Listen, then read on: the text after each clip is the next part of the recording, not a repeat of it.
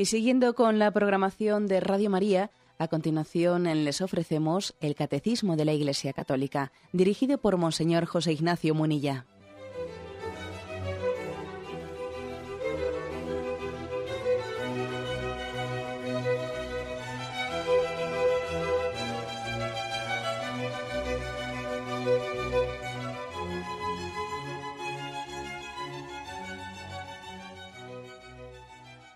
Cordial saludo a todos los oyentes de Radio María.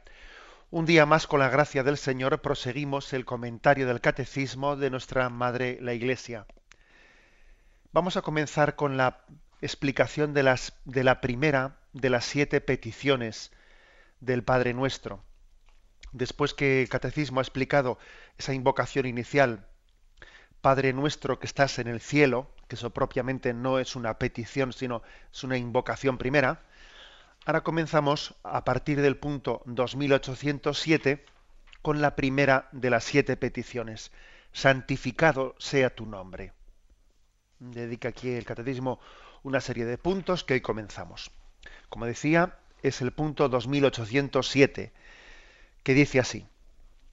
El término santificar debe entenderse aquí, en primer lugar, no en su sentido causativo, solo Dios santifica, hace santo, sino sobre todo en un sentido estimativo, reconocer como santo, tratar de una manera santa. Así es como en la adoración esta invocación se entiende a veces como una alabanza y una acción de gracias. Pero esta petición es enseñada por Jesús como algo a desear profundamente y como proyecto en el que Dios y el hombre se comprometen. Desde la primera petición a nuestro Padre estamos sumergidos en el misterio íntimo de su divinidad y en el drama de la salvación de nuestra humanidad. Pedirle que su nombre sea santificado nos implica en el benévolo designio que Él se propuso de antemano, para que nosotros seamos santos e inmaculados en su presencia en el amor. Bueno, un punto, 2807, que como es un poco largo, lo vamos a eh, subdividir en tres partes para explicarlo con más detalle. Bueno, para, matizar de qué estamos hablando cuando dice la petición del Padre nuestro, santificado sea, sea tu nombre, aquí el, el, catecismo hace una precisión pues que mm, encuadra muy bien las cosas. ¿eh? Dice, vamos a ver, cuando decimos santificado sea tu nombre, no entendamos el término santificar, dice, en el sentido causativo, sino en el estimativo. Es que si entendiésemos la expresión que vamos a santificarle a Dios, hombre, estaríamos diciendo una herejía. Eh, si alguno entendiese santificado sea tu nombre, o sea, ¿qué, ¿qué, pasa? Que Dios no es santo y a ver si le hacemos santo a Dios. Hombre, si lo entendiese así, estaría diciendo una auténtica barbaridad. ¿Mm? Luego no es en el sentido causativo, ¿eh? sino en el sentido estimativo. Solo Dios es santo y solo Él santifica. Bien, pero aquí estamos hablando de ese sentido estimativo, o sea, reconocer como santo, tratarle de una manera santa a Dios. ¿Mm? Sentido estimativo, que es algo muy importante, yo diría, en, nosotros, es el sentido de lo sagrado. De esto hablamos también cuando explicamos el primer y, el, y sobre todo el segundo mandamiento de la ley de Dios, el no tomarás el nombre de Dios en vano, etcétera.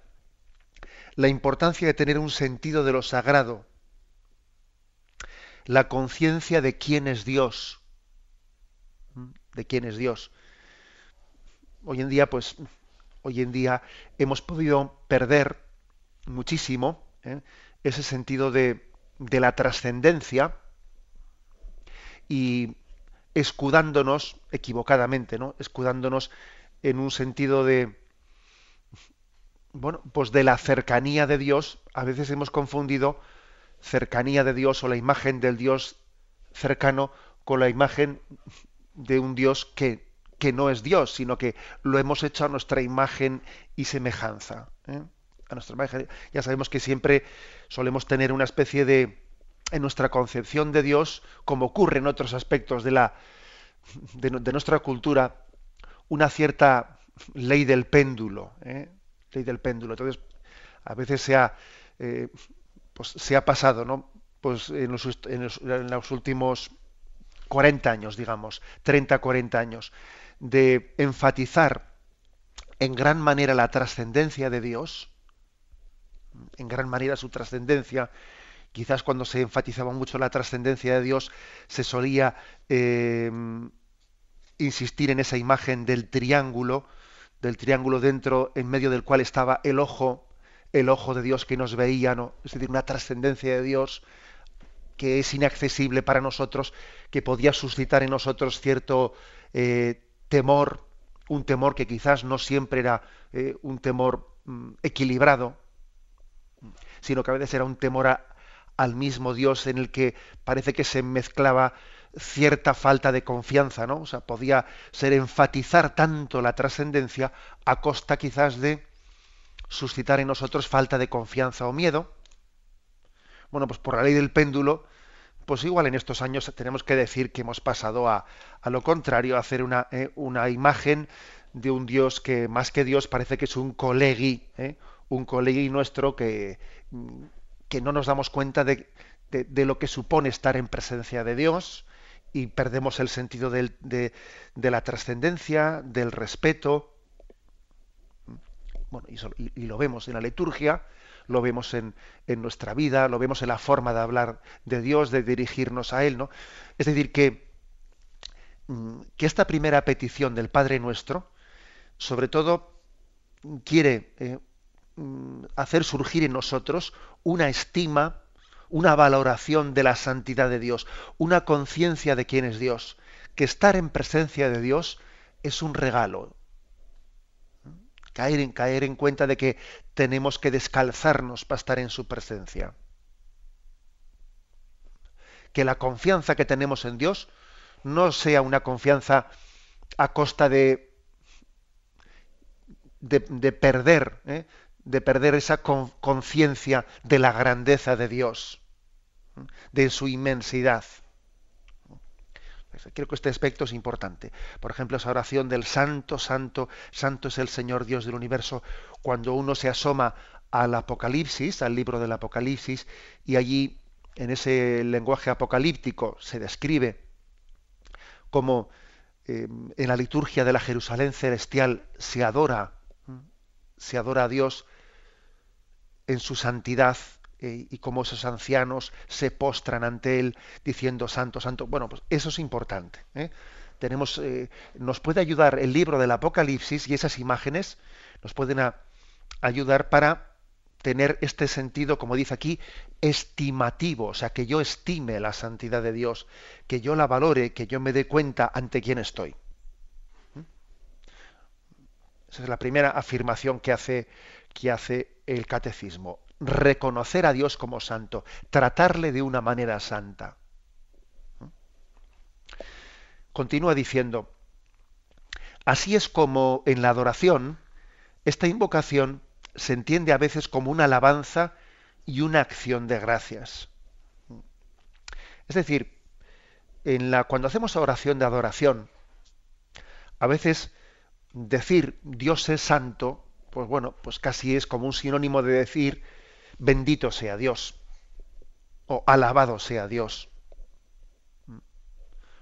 Es casi un sinónimo. Porque mm, decir que Dios es santo en nuestra oración, bueno, pues podemos hacerlo sinónimo de Dios es bueno, Dios es compasivo, Dios es misericordioso, y puede ser perfectamente un sinónimo de alabanza o acción de gracias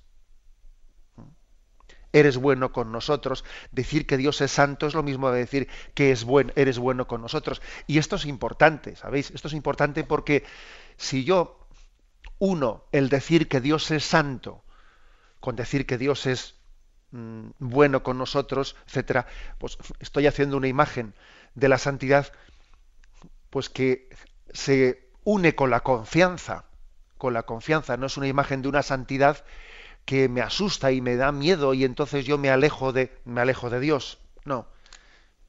La adoración hace sinónimo la santidad de, la alabanza a Dios, bendito seas, gracias porque estás ahí, gracias porque tienes paciencia conmigo, gracias por tu misericordia. Así es la santidad de Dios. ¿eh?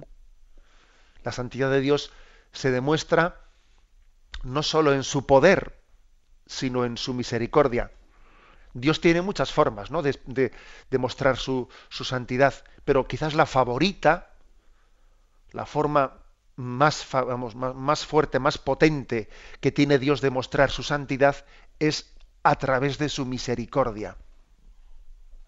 ¿Mm? Con su justicia, con su poder, pero especialmente con su misericordia. ¿Mm? Por eso dice aquí el catecismo que la adoración en la adoración la palabra santo puede también entenderse como una alabanza, una acción de gracias. ¿eh? Se nos remite aquí a dos, a dos textos. Al Salmo 111, versículo 9, que dice, envió la redención a su pueblo, ratificó para siempre su alianza, su nombre es sagrado y santo y temible. ¿eh? Envió la redención a su pueblo, ratificó para siempre su alianza, su nombre santo y temible. Es decir, que cuando hablamos de que Dios es santo y que tenemos que tener el santo temor de Dios, o sea, el sentido del respeto y de la trascendencia, lo dice porque envió, porque fue misericordioso con nosotros, ratificó su alianza. ¿Eh? O sea que enfatizar que Dios es santo, y dice, y temible. Eh, temible, nosotros lo entendemos en el sentido del santo temor de Dios. ¿Mm? Creo que me habéis escuchado en este programa decir que cuando hablamos del santo temor de Dios, que es uno de los dones del Espíritu Santo, no lo entendemos en el sentido de temor a Dios, sino temor de Dios. Es decir, temor de Dios es el temor de apartarnos de Dios, el temor de de dejarnos de su mano. No es que tengamos miedo a la persona de Dios, no, no. Tenemos miedo de apartarnos de Él. ¿Qué, ¿Qué es de mí si yo le doy la espalda? Si yo, en vez de caminar según su voluntad y según sus caminos, voy por donde a mí se me ocurre, ¿no? Todo lo temo de mí. O sea, confío en Él, pero temo de mí cuando le doy la espalda a Él. ¿eh? En ese sentido entendemos el sentido de que de las expresiones bíblicas que dicen que Dios es temible. O sea, no es que le tenga yo miedo a Dios. Tengo miedo de apartarme de Él, que es distinto. Bueno, pero fijaros cómo, hablando de que Dios derrama su gracia, derramó su redención, de su misericordia, dice, su nombre es sagrado y temible. Luego no hay que oponer, ¿eh? no hay que oponer el enfatizar la santidad de Dios con su misericordia. El otro texto que se nos ofrece es Lucas 1.49, es esa oración del, del Magnificat pronunciada por María. Engrandece mi alma al Señor. Se alegra mi espíritu en Dios mi Salvador, porque ha puesto los ojos en la humildad de su esclava. Por eso desde ahora todas las generaciones me llamarán bienaventurada, porque ha hecho en mí maravillas el poderoso. Santo es su nombre y su misericordia alcanza de generación en generación a los que le temen. Y fijaros que también dice, su misericordia alcanza de generación en generación a los que le temen. Porque ha hecho obras grandes por mí, ha hecho maravillas, santo es su nombre. Digo esto porque soy consciente de que la palabra temor, que es bastante utilizada en la Sagrada Escritura, a nosotros, a nuestra cultura, nos suena mal, nos suena mal, ¿eh? pero tenemos que, yo diría, mm, no prescindir de ese término porque es un término bíblico, ¿eh? sino entenderlo bien mm, en el sentido bíblico de la, de la expresión y de la palabra. ¿eh? Yo, creo que tenemos una, una, concepción en que la palabra temor siempre eh, pues tendemos a, interpretarla en el sentido negativo de la palabra, ¿no? El sentido de el temor a la, temor a la maldad o no, no, no es así. ¿eh? Maticemos ese, ese aspecto que es el santo temor a apartarnos de los, de los caminos de Dios. Santo es su nombre. Él ha hecho maravillas conmigo. Su misericordia llega de generación en generación a todos los que le temen. María, la Virgen María tiene el santo temor de Dios, que no es algo distinto del santo amor. básicamente es las dos caras de la misma moneda. ¿Mm? Si yo confío en Dios, tengo también el santo temor de Dios, puesto que la cara es la confianza y la cruz es el temor a apartarme de él. ¿Mm? Continúa este punto del catecismo y dice, pero esta petición es enseñada por Jesús como algo a desear profundamente y como proyecto en el que Dios y el hombre se comprometen. ¿Mm? Desde la primera petición a nuestro Padre estamos sumergidos en el misterio íntimo de su divinidad y en el drama de la salvación de nuestra humanidad. Pedirle que su nombre sea santificado nos implica en el benévolo designio que Él se propuso de antemano para que nosotros seamos santos e inmaculados en su presencia en el amor. Bueno, esto es interesante ¿eh? lo que dice aquí el catecismo. Es decir, que decir santificado sea tu nombre es que el Señor nos devuelve ¿eh? la pelota, como se dice, nos, nos devuelve esa petición porque nos está recordando que Él se ha comprometido con nosotros en un proyecto de santificarnos de santificarnos. es decir, la mejor manera de dar gloria a Dios es que seamos santos. La mejor manera de decir Dios es santo es decirlo no con la boquita, no con la boca, sino con mi vida. Con mi vida. O sea, que en mi vida sea un testimonio de que Dios es santo. que mi vida sea como un espejo en el que se refleje. Porque, por ejemplo, imaginaros una cosa, ¿no? Imaginaros que alguien, que alguien diga, tengo una madre, tengo un padre ejemplar, qué maravilla, tengo la mejor madre del mundo, tengo el mejor padre del mundo. Y otro le dice, pues qué poco se te nota. Oye, qué poco se te nota. Porque tú eres un sinvergüenza y eres un maleducado y eres un tal. Pues es que sería una contradicción, ¿no? Mira, la mejor manera que puedes tener de decir tengo la madre o tengo el padre más maravilloso del mundo, es que tú te empapes de ello, es que tú seas un reflejo de ello. Es que a ti se te note ¿eh? que la santidad de tu padre, de tu madre, eh, ha aprendido en ti, se ha encarnado en ti. Bueno, pues esto es lo que quiere decir aquí el catecismo. ¿eh? Decir santificado sea tu nombre es que es recordar que Dios se ha comprometido con nosotros, se ha comprometido para hacernos santos. Acordaros de, esa palabra de Jesús en el Evangelio, sed santos como vuestro Padre Celestial es santo. O sea, quien se nos pide que tengamos una imitación de la santidad de Dios, que se nos pegue, que se nos pegue. Pues claro que sí. ¿eh? Dios ha querido compartir su santidad con nosotros. En la medida en que las criaturas podemos compartir la santidad de Dios, ya sabemos que, ¿eh? que no podremos literalmente, como, va a ser una criatura santa como el Creador, pero en la medida en que una criatura puede, eh, pues hacer suya, ¿no? empaparse de esa santidad. Cuando decimos esto de que eh, pedir que, sea su nombre santificado, en el fondo eh, se traduce en que nosotros seamos santos, también nos recuerda ese otro pasaje del Evangelio que dice, no todo el que dice Señor, Señor,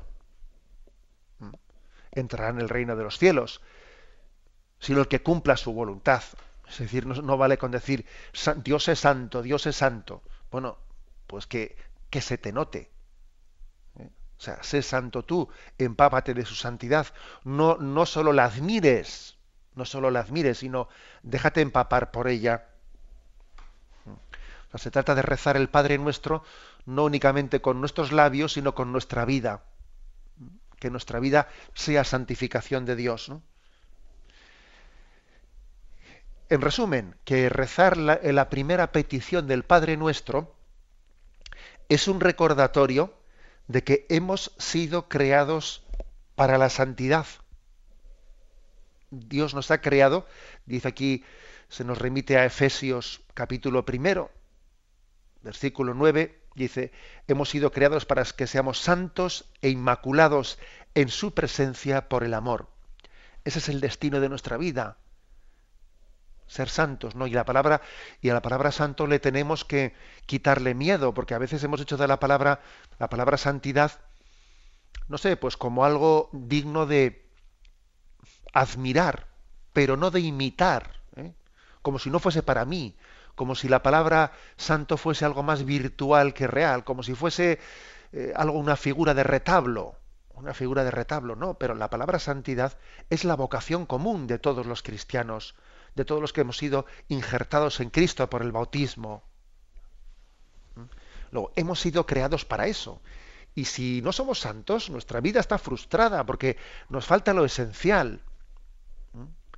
Estamos frustrando la, redención de Cristo, la sangre derramada por Cristo, en la medida en que rechacemos, ¿eh? rechacemos ese don de, la santidad.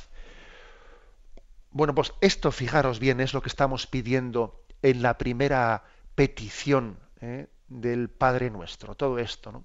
Tener conciencia de para qué hemos sido creados y bendecir la santidad de Dios, admirarnos de ella, al mismo tiempo que nos recordamos a nosotros mismos que esa santidad es para nosotros, que nosotros tenemos que reflejarla. Tenemos un momento de reflexión y continuaremos enseguida.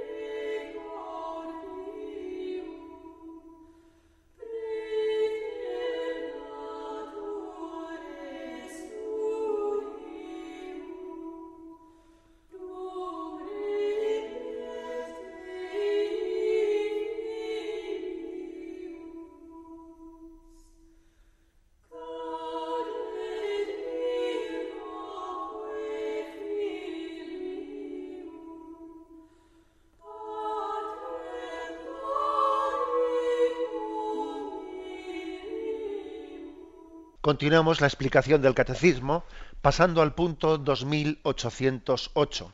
Estamos explicando la primera petición, santificado sea tu nombre.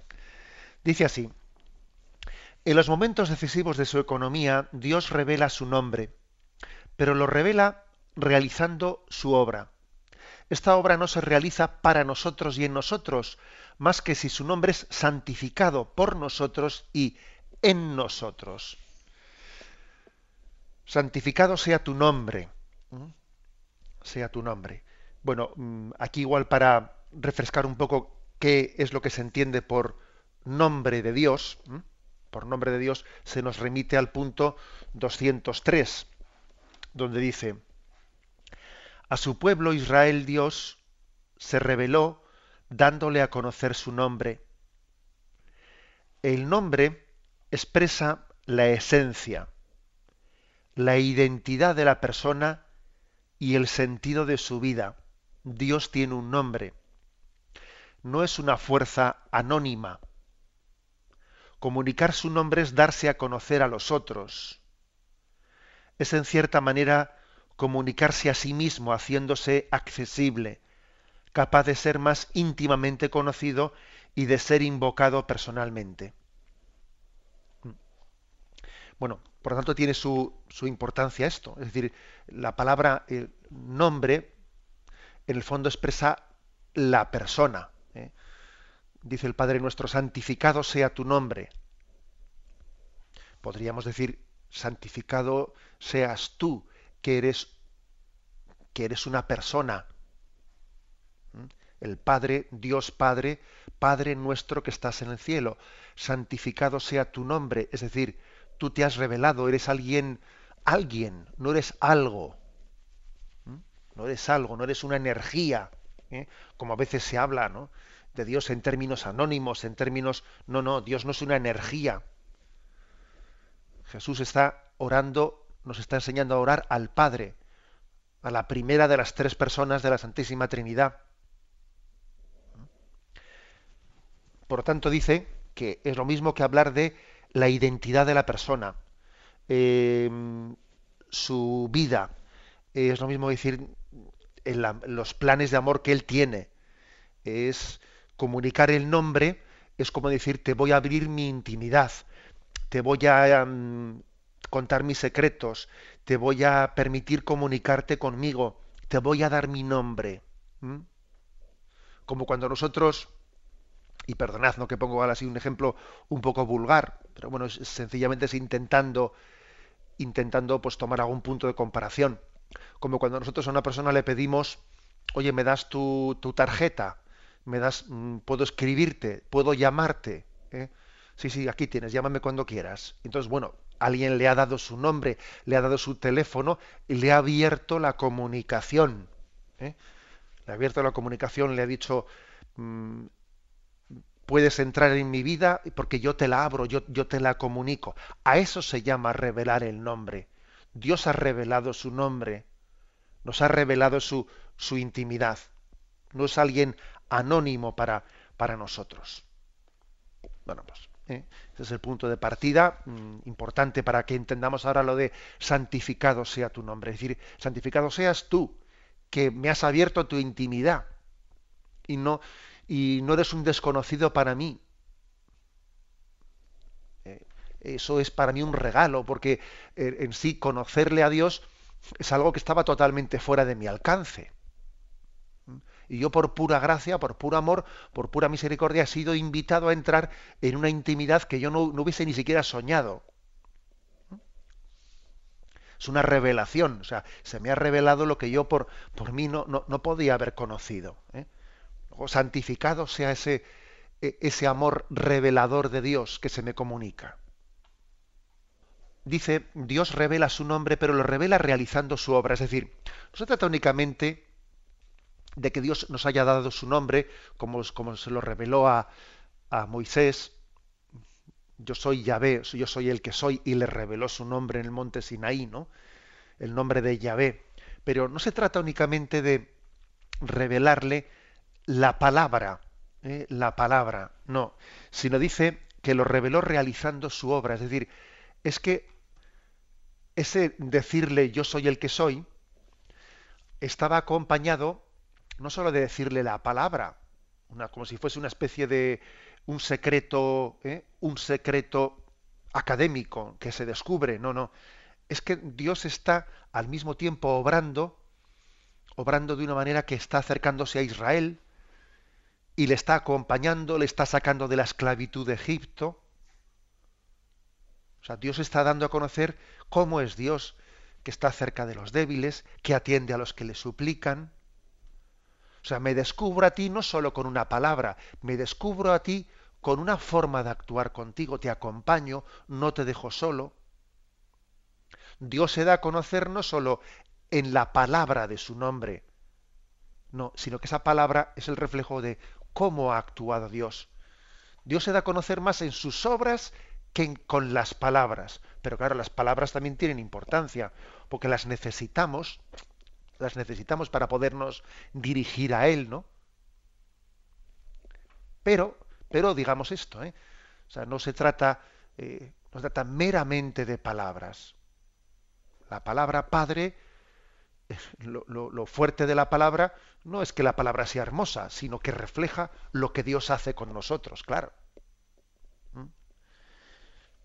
Y eso es lo que aquí estamos eh, subrayando. Termina diciendo este punto, que es muy breve, del catecismo, esta obra, esa obra que Dios hace con nosotros, no se realiza para nosotros y en nosotros más que si su nombre santificado por nosotros y en nosotros.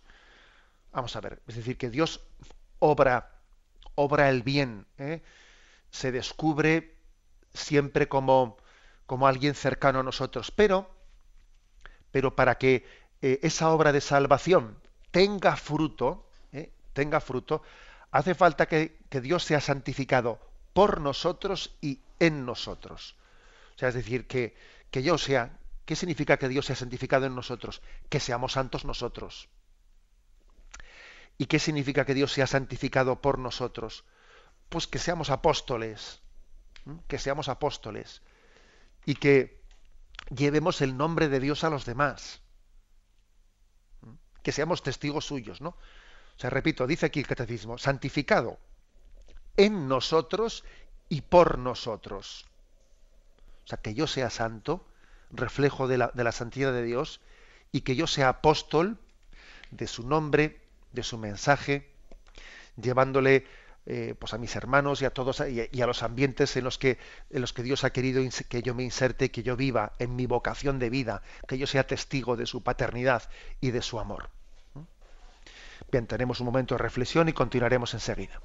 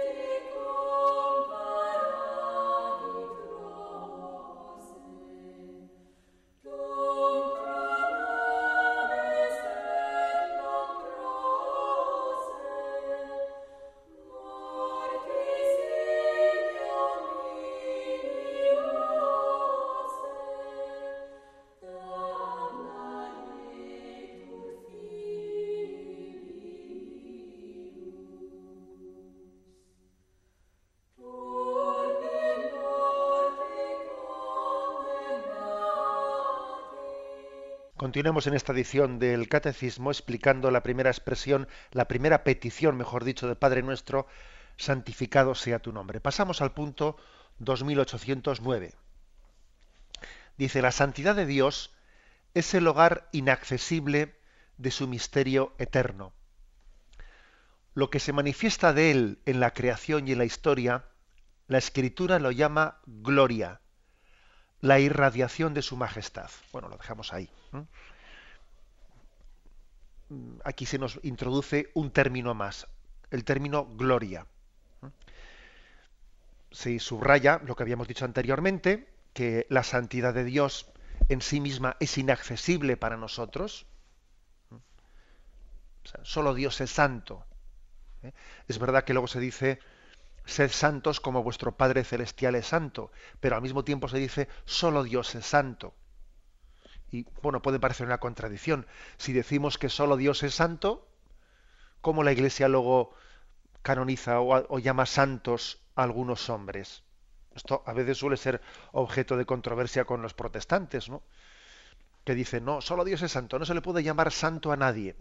Bueno, vamos, yo creo que no hay ninguna contradicción. ¿eh? Obviamente sabemos que en el sentido estricto de la palabra solamente Dios es santo y que la santidad de los hombres es una participación de la santidad de Dios, que no le roba a Dios ninguna santidad, todo lo contrario, ¿eh?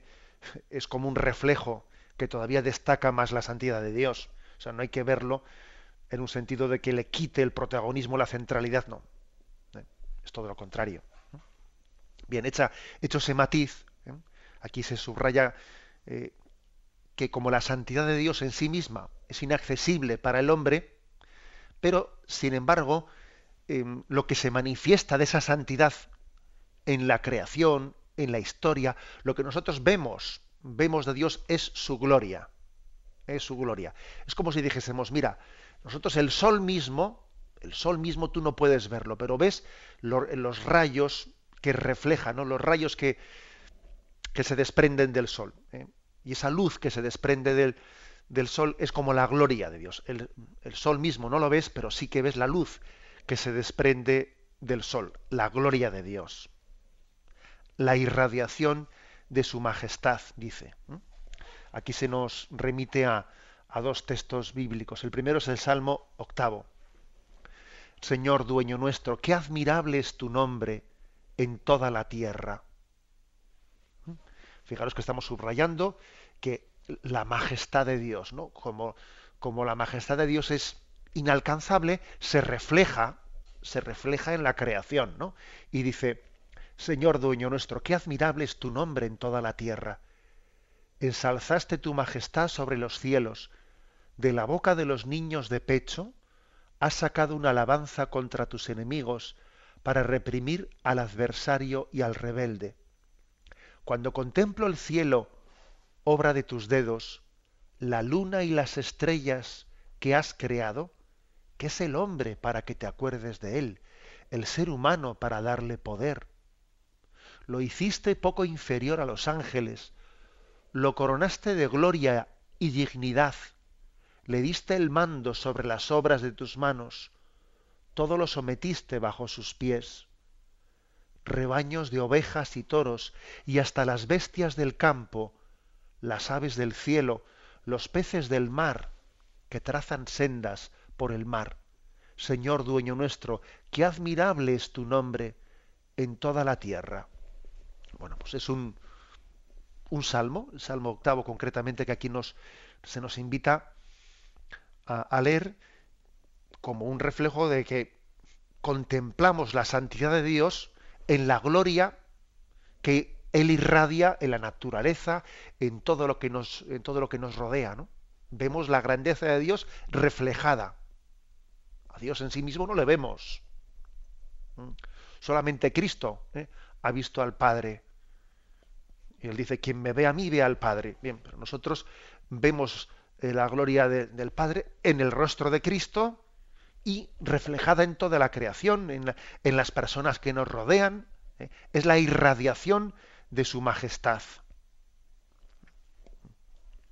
Se nos invita también a leer aquí otro texto, Isaías 6.3, que dice así.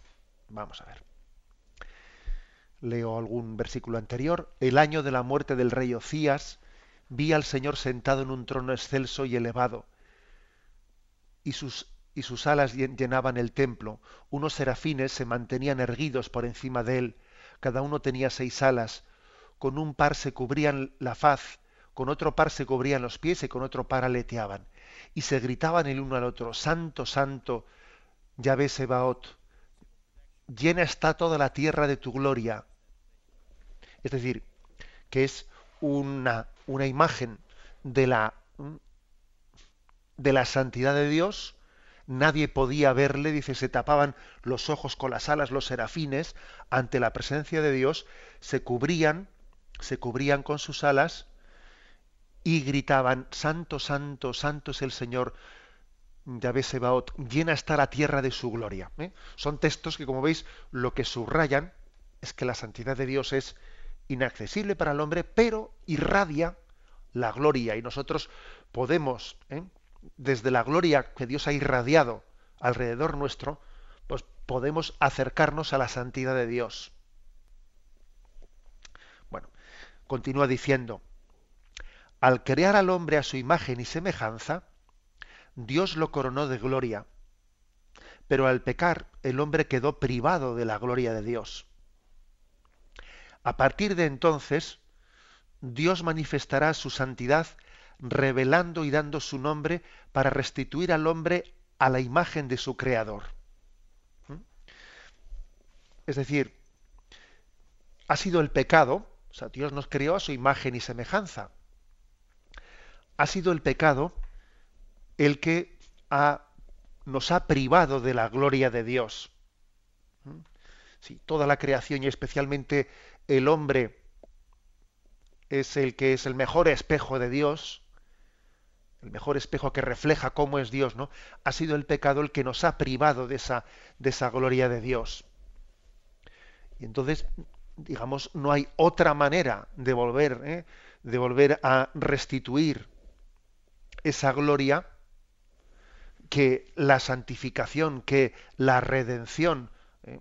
hay que restituir la imagen del Creador en nosotros. Perder la, la gracia es perder la gloria. ¿Eh? Básicamente estamos hablando de términos que son sinónimos, ¿no? Hemos, la gloria de Dios ha dejado de estar reflejada en nosotros cuando el pecado, cuando el pecado nos ha hecho perder la gracia. Luego, es necesario, eh, es necesario, totalmente necesario, esa, obra de santificación, de purificación, de redención en nosotros para volver a reflejar la gloria de Dios. ¿eh? Por eso la palabra, la, petición santificado sea tu nombre, también es lo mismo que, que yo que yo sea, vuelva a restituir la imagen de Dios que perdí por el pecado. ¿Mm? Que el rostro de Dios se vuelva a reflejar en mí, que yo me purifique, que la redención de Cristo termine por completar la obra de santificación que está pendiente en mí de terminar. ¿Eh? O sea, es decir que al pedirle eso a Dios por rebote, por rebote estamos pidiéndose nosotros, ¿no? O sea, que nosotros seamos santos luego que ¿eh? luego que de alguna manera, fijaros, esta petición del santificado sea tu nombre está de alguna manera adelantando otras peticiones que van a venir más atrás, como el perdón a nuestras ofensas. Claro, yo para poder eh, santificar a Dios yo tengo que ser santo. Luego, claro, porque al final, cuando uno va examinando lo que pedimos en el Padre nuestro, lógicamente las siete peticiones están unidas unas a otras, ¿no? y cuando uno escarba y profundiza en una de las peticiones, entiende que una petición le lleva a otra y la otra petición le lleva a otra. ¿eh? Están unidas entre ellas. ¿no? Luego, estamos pidiendo que la obra de la santificación se complete en nosotros. Porque no, algunas veces hemos equivocadamente de este tema, creo que tuvimos ocasión de hablar cuando hablamos del más allá, del más allá, cuando hablamos del tema de cielo, infierno, purgatorio, etcétera, a veces equivocadamente se suele pensar, ¿no? Pues que, bueno, que el hecho de que Dios nos lleve con él al cielo, etcétera, es una especie de decisión arbitraria de, de su voluntad, ¿no? Como si Dios pudiese llevar al cielo a alguien que no estuviese en gracia. Eso es absurdo. No se puede llevar al cielo a alguien que no esté en gracia. Eso es como pretender que la cuadratura del círculo. No, el círculo no puede ser cuadrado y el cuadrado no puede ser círculo al mismo tiempo. O es un cuadrado o es un círculo. ¿eh? Y no se puede pensar en el concepto de misericordia de Dios como si Dios pudiese llevar a alguien que está en su pecado al cielo por misericordia. No, eso es imposible. No, se puede ser cuadrado y círculo al mismo tiempo. Es necesario que haya habido una conversión, es necesario que haya habido una purificación. Porque la santidad de Dios requiere la santificación del hombre. El hombre no gozaría de Dios si él no se hubiese santificado previamente. En la hipótesis absurda, eh, absurda que, que es impensable, ¿no? De que alguien no santificado fuese llevado al cielo, en vez de gozar de Dios, la santidad de Dios mm, le, sería para el motivo de sufrimiento y no de gozo. ¿eh? Uno tiene que haberse santificado para gozar de la santidad de Dios. ¿eh? Por eso, por eso la llamada a la conversión en esta vida, por eso la posibilidad también de purificación en el estado que llamamos de purgatorio después de esta vida para completar la purificación, para entrar a disfrutar de la gloria de Dios. Bueno, esto es, eh, creo que estamos aquí matizando para que no tengamos una concepción mm, equivocada de lo que es la misericordia de Dios, porque Dios es misericordioso, por eso, por eso Él mm, nos ofrece el camino de purificación.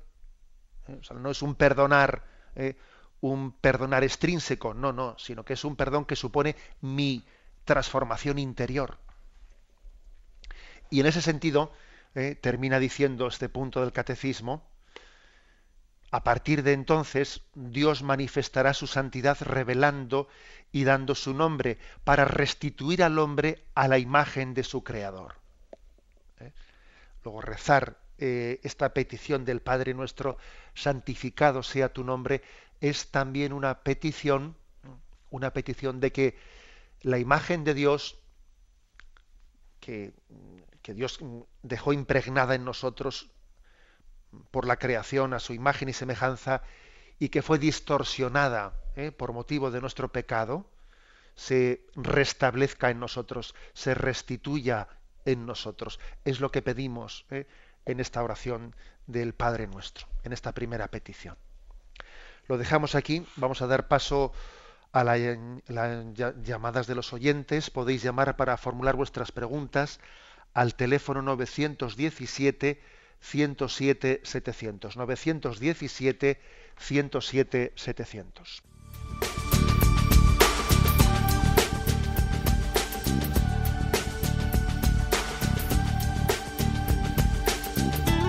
Radio María le ofrece la oportunidad de recibir en su casa sus programas favoritos.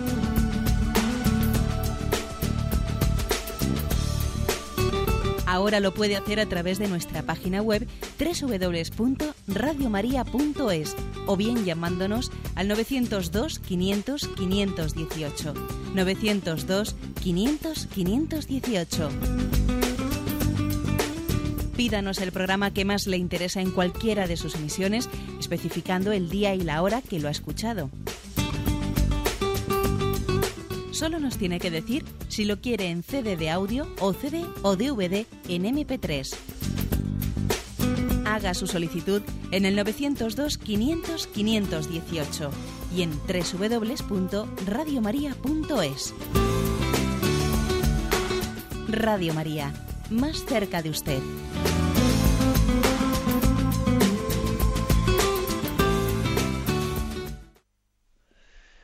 Sí, buenos días. ¿Con quién hablamos? Hola, buenos días. Buenos días. Mire, don Ignacio, ayer eh, hablando en casa, en, en la cena, hablábamos de los difuntos y eso.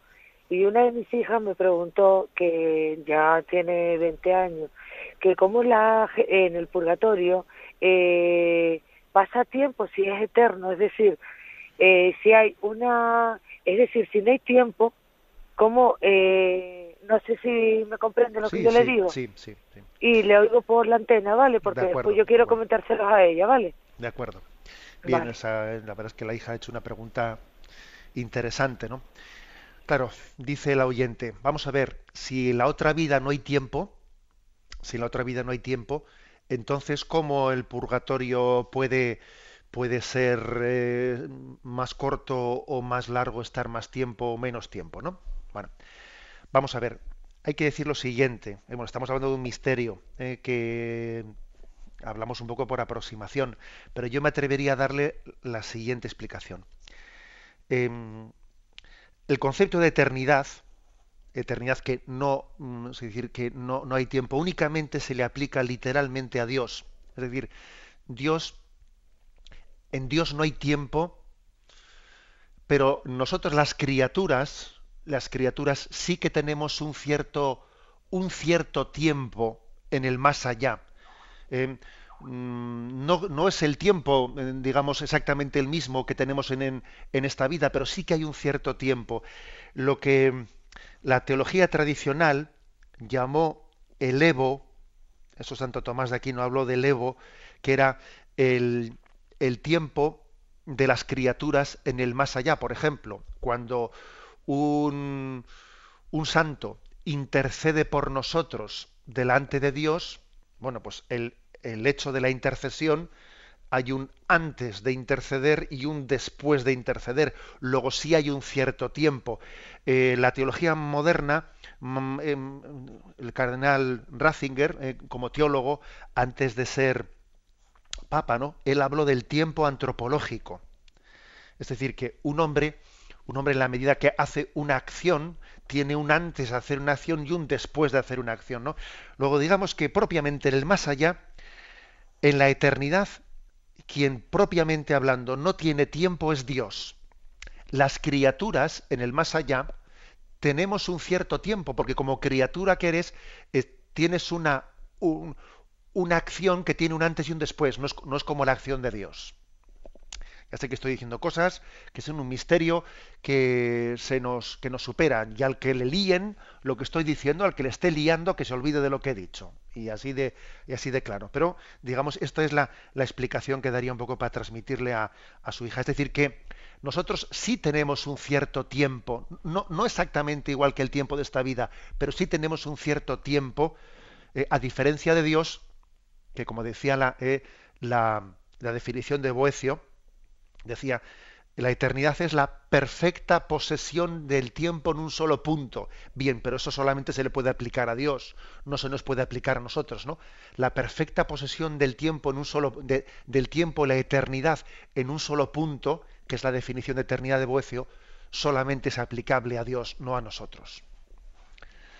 Bueno, damos paso a una siguiente llamada, esperemos que sea más sencilla. A ver, buenos días. Eh, buenos días, monseñor. Le habla Zulma de Barcelona. Adelante, le escuchamos. Eh, quisiera preguntarle algo respecto a cuando se hizo la división entre, entre los cristianos con lo de la reforma de Martín Lutero. Sí. Eh, me gustaría saber cómo, cómo eso es, esa parte donde, donde se hace, donde se marca bien la, uno se divide de nuestra Iglesia Católica. Sí, que usted quiere saber un poquito la, explicación histórica, de acuerdo. ¿eh? Le, respondo eh, por, antena. Bueno, eh, esa división por parte de Lutero, que también hay que decir que Lutero pudo, pudo ver en ese momento, era un momento en el que la Iglesia estaba necesitada de reforma, de reforma en muchas cosas, y de hecho al poco tiempo de Lutero vino el concilio de Trento, que reformó muchas de las cosas, ¿no? Posiblemente hay que decir que igual, igual Lutero no hubiese hecho esa ruptura con la Iglesia Católica si, si esa reforma eh, de Trento hubiese venido antes. ¿no? Pero claro, el gran, error de Lutero es el pretender reformar las cosas rompiendo con la Iglesia. También San Ignacio de Loyola fue un reformador, pero reformó la, Iglesia desde dentro, no rompió con la Iglesia para reformarla, reformarla desde fuera. ¿no? ¿Cuáles son los principios fundamentales en los que Lutero rompe con la Iglesia Católica? Primero, sobre todo, diciendo que nosotros tenemos una libre interpretación de la Sagrada Escritura y que solamente la, ¿eh? es decir, que el conocimiento de Dios se da solamente desde mi libre interpretación de la Sagrada Escritura, con lo cual él rechaza la tradición de la Iglesia y del magisterio de la Iglesia como lugar desde el que se lee la escritura y desde la que se comprende y se explica. Es como una ruptura con la, con la tradición. Al mismo tiempo también em, Lutero establece otro principio que es que nos justificamos solo por la fe y no por las obras, interpretando, interpretando esa expresión de, San Pablo, em, pues como, como una, una fe fiducial, es decir, yo me, yo me, salvo por mi fe, mi confianza en Dios y no por, y no, no por las obras, ¿no? Mientras que el Concilio de Trento subraya la salvación por la fe y por las obras. Al mismo tiempo, después esto conllevó pues que la reforma de, Lutero eh, rechazó mm, de los siete sacramentos cinco, únicamente se quedó con el bautismo, con el bautismo y con la Eucaristía, y rechazó el resto de los sacramentos como el matrimonio, como la unción de enfermos, eh, como el sacerdocio, el sacerdocio, etc. Es decir, que poco a poco la, ruptura de Lutero fue conllevando más y más rupturas con la, con la tradición. ¿eh? Pero quizás el punto fundamental es el primero que he dicho. ¿eh? El decir, la libre interpretación de la escritura sin atenerse a la tradición de la Iglesia. Bien, damos paso a un siguiente oyente. Buenos días. Buenos días, monseñor. Sí, le escuchamos. En, primer lugar, gracias por el bien que hacen estas conferencias. ¿eh? Mire, mi duda es que en mi entorno hay mucha polémica con esto de la comunión en la mano y me gustaría saber su interpretación. Simplemente esto. Bien. Mire, yo creo que lo mejor eh, es que seamos sencillamente humildes y obedientes. La, la obediencia y la confianza en la Iglesia y la confianza en su, normativa litúrgica nos priva de muchas de muchos líos, ¿eh? de muchos líos. Eh, la Iglesia ha permitido la comunión eh, tanto en la boca como en la mano. Entonces, si la Iglesia lo ha permitido y la Iglesia ha dado esas dos formas de comulgar, no, no liemos la manta. Yo a veces he leído por ahí cosas eh, que si no sé qué, que si la Madre Teresa de Calcuta dijo que de, la, de que todos los males del mundo, perdón, los males de la Iglesia provienen de haber permitido comulgar en la mano. Bueno, eso no, eso no es cierto. Yo no me creo que la Madre Teresa de Calcuta haya dicho tal cosa.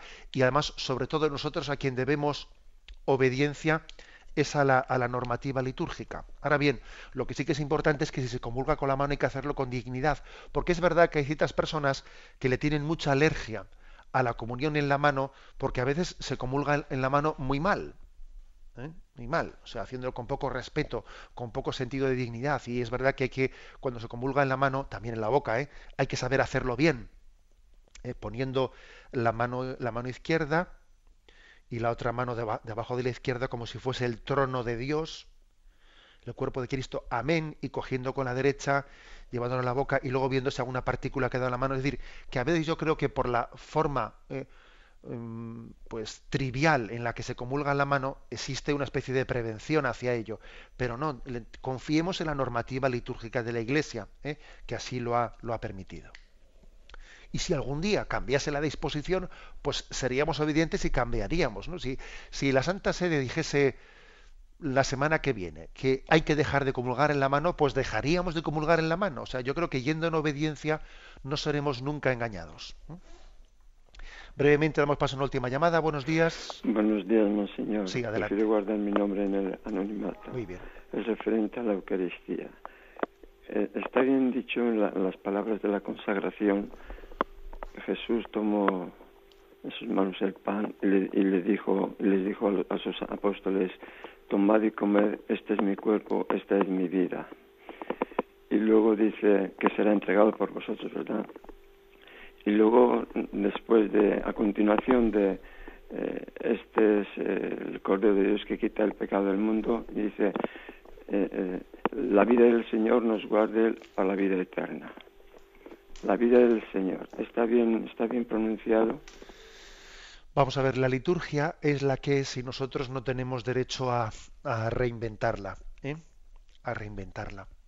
Entonces, por lo tanto, la fórmula de la consagración no podemos cambiarla. Este es mi cuerpo que se entrega por vosotros.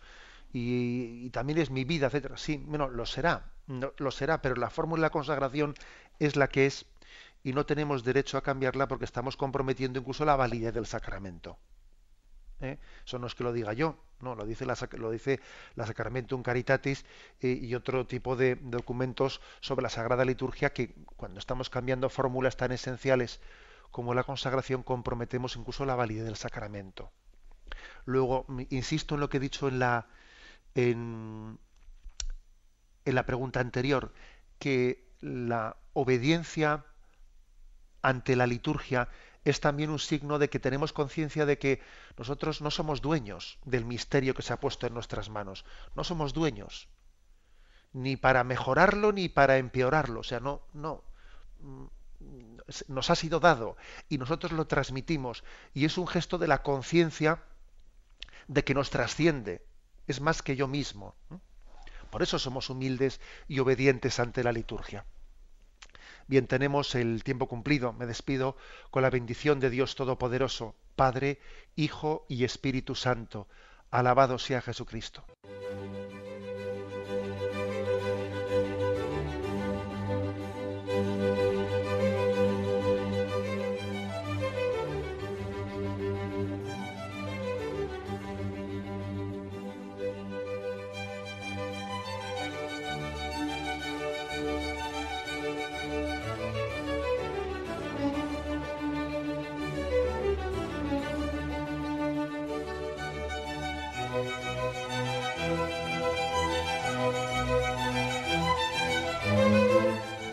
Han podido escuchar en Radio María el Catecismo de la Iglesia Católica, dirigido por Monseñor José Ignacio Munilla.